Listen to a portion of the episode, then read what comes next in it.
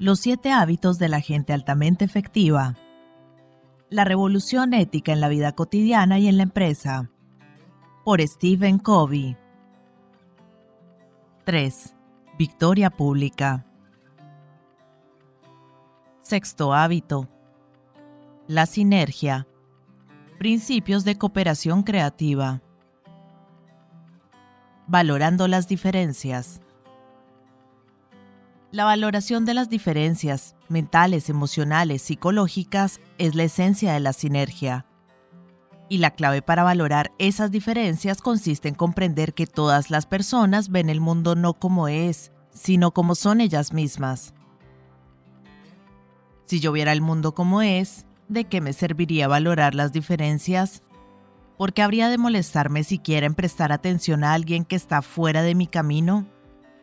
Mi paradigma es que soy objetivo, veo el mundo tal como es. Todos los otros se dejan enterrar por minucias, pero yo veo todo el cuadro. Por ello me llaman supervisor. Tengo una supervisión. Con ese paradigma nunca seré efectivamente interdependiente, ni siquiera efectivamente independiente. Me limitarán los paradigmas de mi propio condicionamiento.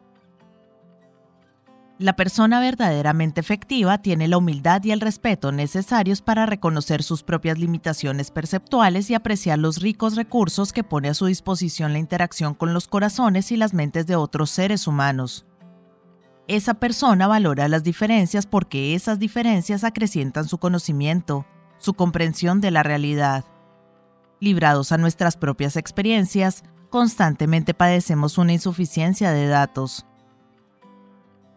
¿Es lógico que dos personas disientan y que ambas tengan la razón? No es lógico, es psicológico. Y es muy real. Usted ve a la joven, yo veo a la anciana.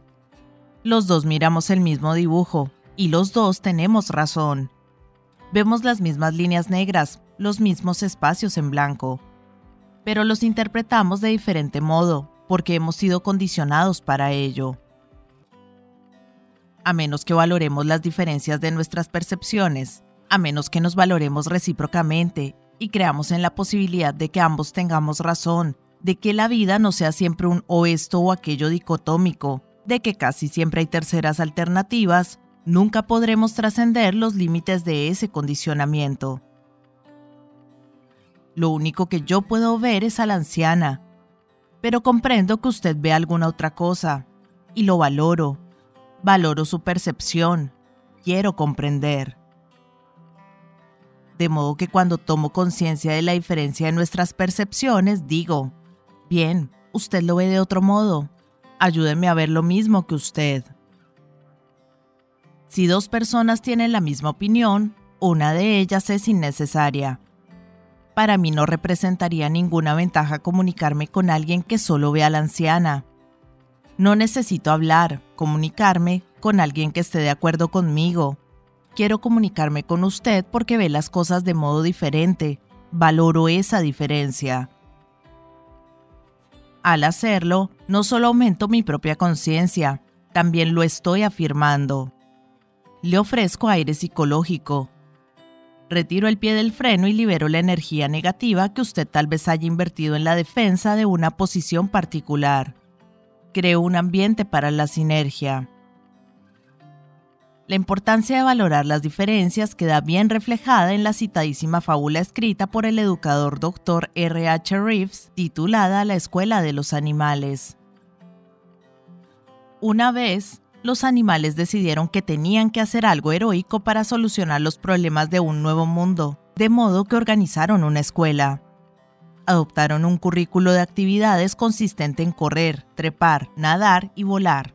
Para facilitar la administración, todos los animales cursaban todas las materias. El pato era excelente en natación, mejor incluso que su instructor, y obtuvo muy buenas notas en vuelo, pero pobres en carrera. Con el objeto de mejorar en este aspecto tenía que quedarse a practicar después de clase, e incluso abandonó la natación. Esto duró hasta que se le lastimaron sus patas de palmípedo y se convirtió en un nadador mediano. Pero el promedio era aceptable en la escuela, de modo que nadie se preocupó salvo el pato. El conejo comenzó a la cabeza de la clase en carrera.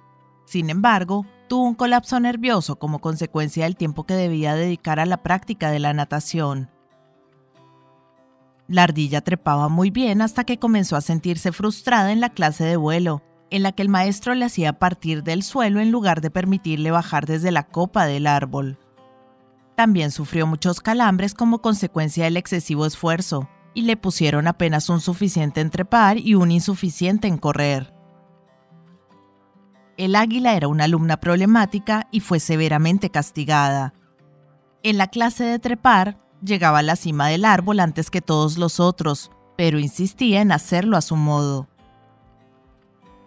Al final del año, una anguila normal que nadaba muy bien y también corría, trepaba y volaba un poco, tenía el promedio más alto y le correspondió pronunciar el discurso de despedida. Los perros de la pradera quedaron fuera de la escuela y cuestionaron por qué la administración no incluyó en el currículo las materias de cavar y construir madrigueras. Pusieron a sus cachorros a aprender con el tejón y más tarde se unieron a las marmotas y topos para inaugurar una escuela privada de gran éxito. Análisis del campo de fuerzas. En una situación interdependiente, la sinergia es particularmente poderosa para tratar con las fuerzas negativas que obran contra el desarrollo y el cambio. El sociólogo Kurt Levin desarrolló un análisis del campo de fuerzas, modelo con el cual describía cualquier nivel presente de rendimiento o del ser como un estado de equilibrio entre las fuerzas impulsoras que alientan el movimiento ascendente y las fuerzas restrictivas que lo desalientan. Las fuerzas impulsoras por lo general son positivas, razonables, lógicas, conscientes y económicas. En oposición, las fuerzas restrictivas son a menudo negativas, emocionales, ilógicas, inconscientes y psicológicos sociales. Ambos conjuntos de fuerzas son muy reales y deben tenerse en cuenta para abordar el cambio. En una familia, por ejemplo, hay un cierto clima en el hogar, un cierto nivel positivo o negativo en las interacciones, de seguridad o inseguridad para expresar los sentimientos o hablar sobre las preocupaciones, de respeto o falta de respeto en la comunicación entre los miembros. Es posible que usted quiera modificar ese nivel. Tal vez aspira a crear un clima más positivo, más respetuoso, más abierto y confiado. Sus razones lógicas para hacerlo son las fuerzas impulsoras que tienden a elevar el nivel. Pero no basta con intensificar esas fuerzas. A ellas se oponen otras, las fuerzas restrictivas, a través del espíritu de competencia entre los chicos, de las programaciones diferentes de la vida hogareña que usted y su cónyuge impusieron a la relación, de los hábitos desarrollados en la familia, del trabajo o de otras metas que reclaman su tiempo y su energía. La intensificación de las fuerzas impulsoras puede dar resultado por poco tiempo. Mientras subsistan las fuerzas restrictivas, tener éxito es cada vez más difícil. Es lo mismo que estirar un resorte. Cuanta más fuerza se ejerce, más fuerza se hace necesario ejercer, hasta que el resorte ya no cede, y en cuanto uno se cansa de estirar, recobra su extensión primitiva. El sub y baja resultante el efecto yo-yo determina que después de varios intentos uno piense que la gente es como es y que cambiar es muy difícil. Pero al introducir la sinergia utilizamos el motivo del cuarto hábito, la aptitud del quinto hábito y la interacción del sexto hábito para actuar directamente sobre las fuerzas restrictivas. Creamos una atmósfera en la cual resulta seguro hablar sobre esas fuerzas. Las descongelamos, las desatamos y generamos nuevas comprensiones que realmente convierten esas fuerzas restrictivas en fuerzas impulsoras. Hacemos que las personas entren en el problema, con lo cual tienden a convertirse en partes importantes de la solución. Como resultado, se crean nuevas metas, metas compartidas, y la totalidad de la empresa asciende de nivel, a menudo de una manera que nadie podría haber previsto.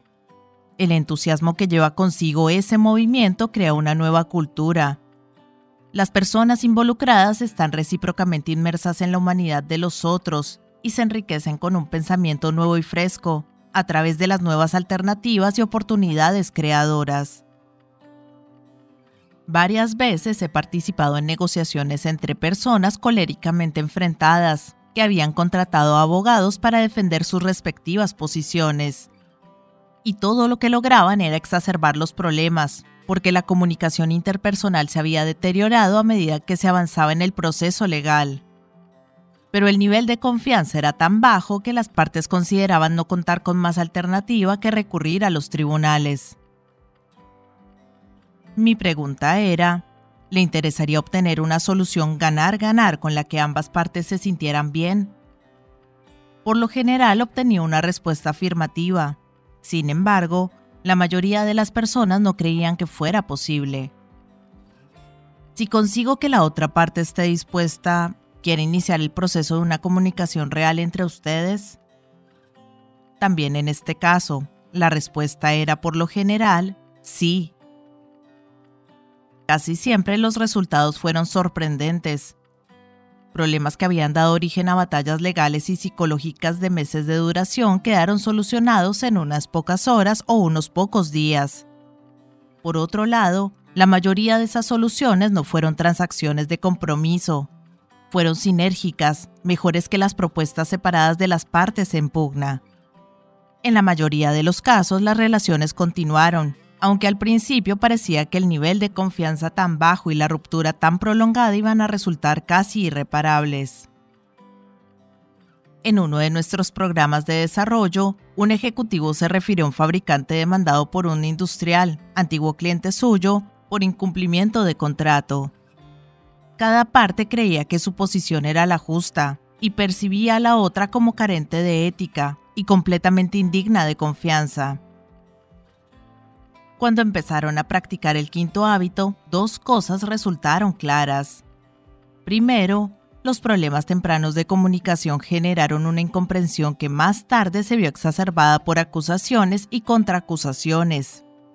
Segundo, al principio ambas partes actuaron de buena fe y no deseaban el costo y las molestias de la disputa legal, pero no veían ninguna otra salida. Después de haberse establecido esos dos puntos, prevaleció el espíritu de los hábitos cuarto, quinto y sexto. El problema quedó rápidamente resuelto y la relación continuó prosperando. En otro caso, recibí una llamada telefónica temprano por la mañana de un urbanizador de tierras que buscaba ayuda con desesperación. El banco quería someterle a un juicio hipotecario porque no estaba cumpliendo con el programa de pagos Necesitaba fondos adicionales para poder vender la tierra y devolverle el dinero al banco, pero este le negaba más crédito hasta que realizara los pagos programados. Era el problema del huevo y la gallina con la subcapitalización. Mientras tanto, el proyecto se desmoronaba. Las calles estaban empezando a parecer campos de maleza, y los propietarios de las pocas casas construidas reaccionaron con furia al ver caer los valores de sus propiedades la ciudad también estaba trastornada con el proyecto residencial de alto estatus que se convertía en algo ofensivo para la vista. El banco y el urbanizador ya habían destinado decenas de miles de dólares a gastos legales, y no se preveía que el caso pudiera llegar a solucionarse antes de varios meses. Desesperado, este urbanizador estuvo de acuerdo, con renuencia, a poner en práctica los principios de los hábitos cuarto, quinto y sexto, concertó una reunión con los aún más renuentes funcionarios del banco. La reunión empezó a las 8 de la mañana en uno de los salones de reunión del banco. La tensión y la desconfianza eran palpables. El abogado del banco les había indicado a los funcionarios que no dijeran nada. Solo debían escuchar. Hablaría exclusivamente el abogado, que no quería que ocurriera nada capaz de comprometer la posición de la institución en los estrados. Durante la primera hora y media expliqué los hábitos cuarto, quinto y sexto.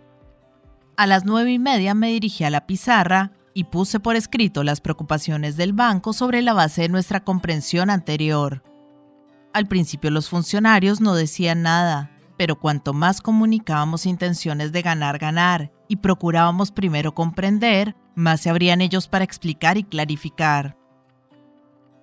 Cuando empezaron a sentirse comprendidos, cambió toda la atmósfera y se hizo evidente una sensación de ímpetu, de entusiasmo, ante la perspectiva de una solución pacífica del problema. Pasando por encima de las objeciones del abogado, los funcionarios se fueron abriendo más, planteando incluso preocupaciones personales. Cuando salgamos de aquí, lo primero que nos dirá el presidente será, ¿conseguimos nuestro dinero? ¿Qué le contestaremos? A las 11 los funcionarios seguían convencidos de la justicia de su posición, pero se sentían comprendidos y ya no estaban a la defensiva ni se mostraban tan puntillosos. En ese momento se habían abierto lo bastante como para escuchar las preocupaciones del urbanizador, que enumeramos en el otro extremo de la pizarra. La consecuencia fue una comprensión mutua más profunda y la conciencia compartida de que la pobrísima comunicación anterior había originado incomprensiones y expectativas no realistas. También resultó claro que la comunicación mantenida con un espíritu de ganar-ganar podría haber evitado el desarrollo de los principales problemas siguientes. Todos experimentaban una sensación de dolor, agudo y crónico, combinada con otra acerca de que se estaba realizando un progreso auténtico, y ello propició una comunicación fluida. Al mediodía, cuando estaba previsto que terminara la reunión, el estado general de la gente era creativo, positivo y sinérgico. Querían seguir conversando. La primera solicitud del urbanizador fue considerada por todos como un inicio de enfoque ganar-ganar.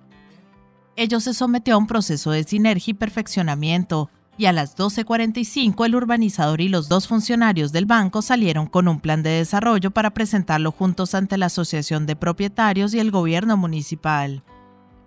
A pesar de algunas complicaciones ulteriores, se abandonó la disputa legal y el proyecto llegó a una conclusión exitosa.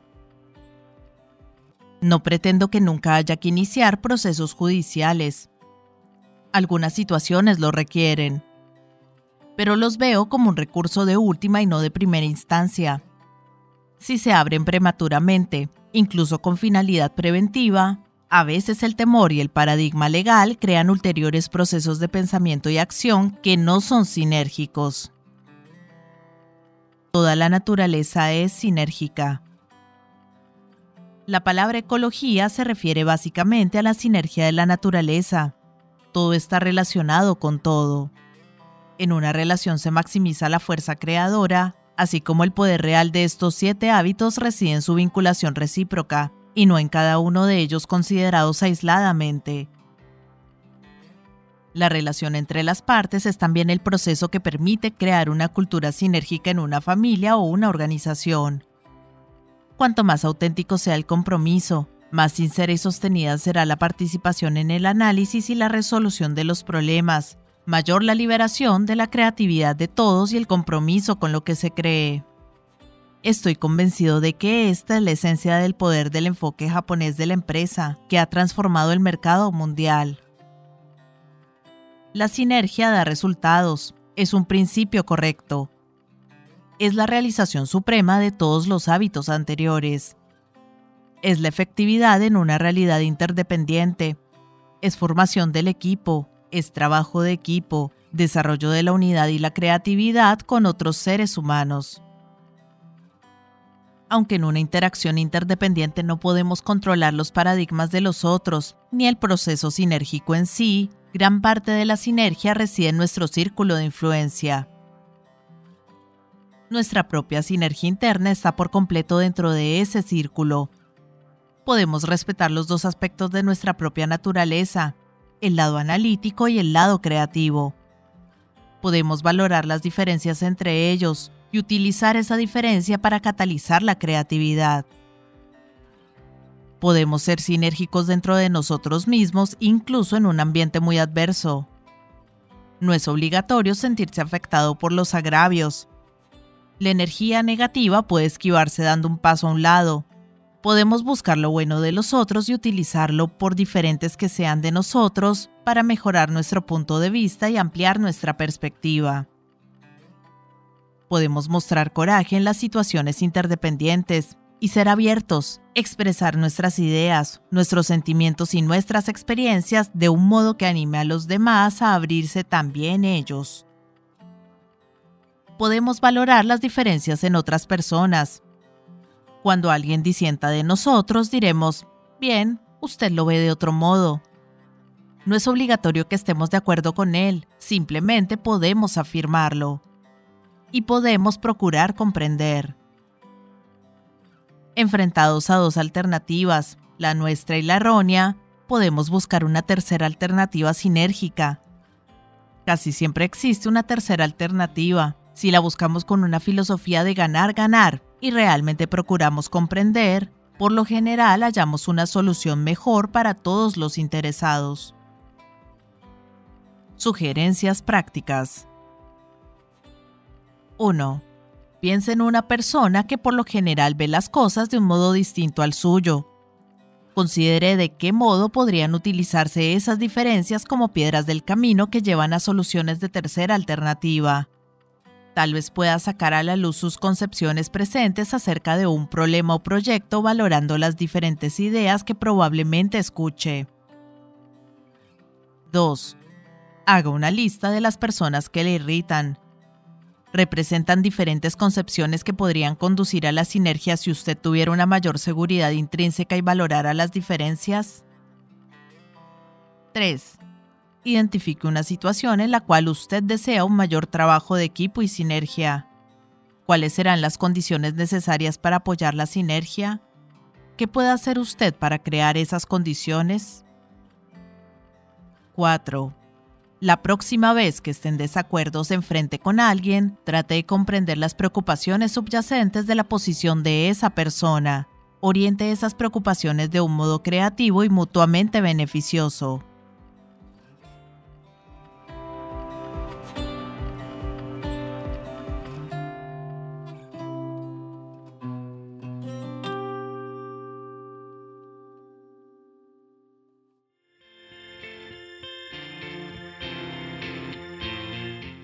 Hola gente, ¿cómo están?